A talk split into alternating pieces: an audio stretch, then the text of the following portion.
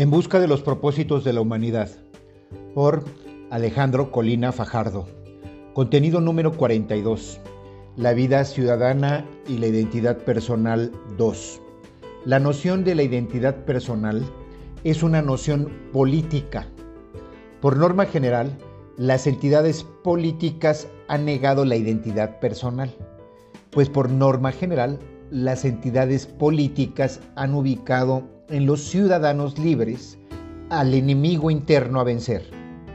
De esta suerte, en la mayor parte de las sociedades del mundo no existe una práctica efectiva de las libertades políticas asociadas con la conciencia personal, porque en la mayor parte de las sociedades del mundo no existe el reconocimiento social de la libertad personal que resulta preciso para que los ciudadanos libres sean una realidad y cumplan su parte en la confección de la historia común.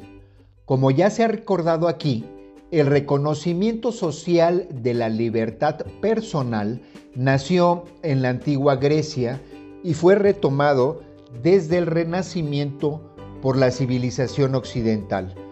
Pero se trata de un reconocimiento que se encuentra muy lejos de contar con una vigencia universal, a despecho de los reconocimientos universales de los derechos humanos.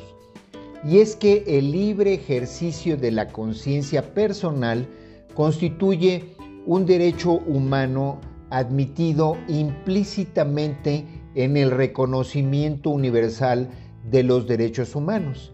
Pero en la mayor parte del mundo prevalece un orden colectivista antes que colectivo, que anula en los hechos el ejercicio personal de la libertad. Así se pregone lo contrario. Solo en una versión gris y tiránica de la vida, la politización puede componerlo todo. La politización forma solo una parte de la existencia, si bien una parte fundamental, en tanto que la historia de la sociedad en la que uno vive depende en buena medida del destino que esa nación haya construido para sí.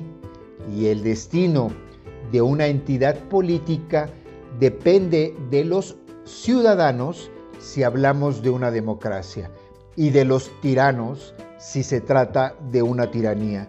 Se dice que el diablo, como la verdad, radica en los detalles. Así que conviene advertir los grados de democracia o tiranía de la sociedad a la que uno pertenece.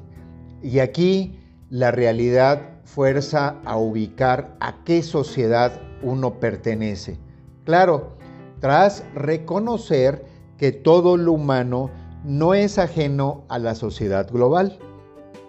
Quizá vista la escena desde una posición alienígena, la sociedad global integre una anárquica celebración de la tiranía, pero también cabe la posibilidad de que componga una anárquica y constante preparación para la guerra.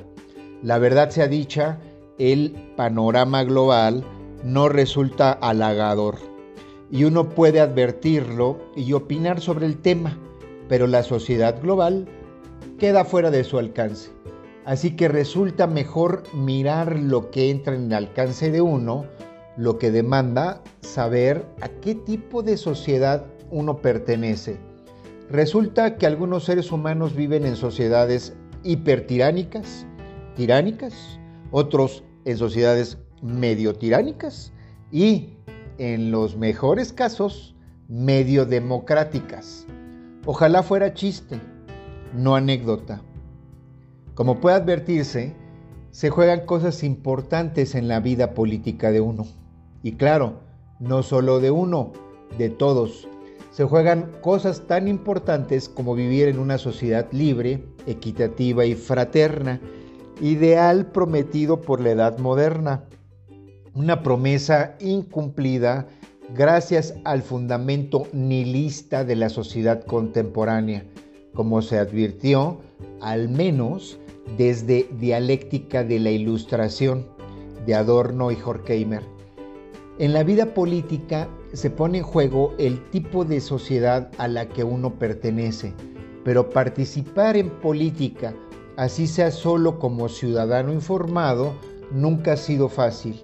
Por un lado, los tiranos siempre han encontrado en el ciudadano libre a su peor enemigo y por el otro, los ciudadanos no siempre han hecho conciencia de su libertad, en parte por falta de elementos que ayuden a desarrollarla, pero en otra parte por simple falta de interés.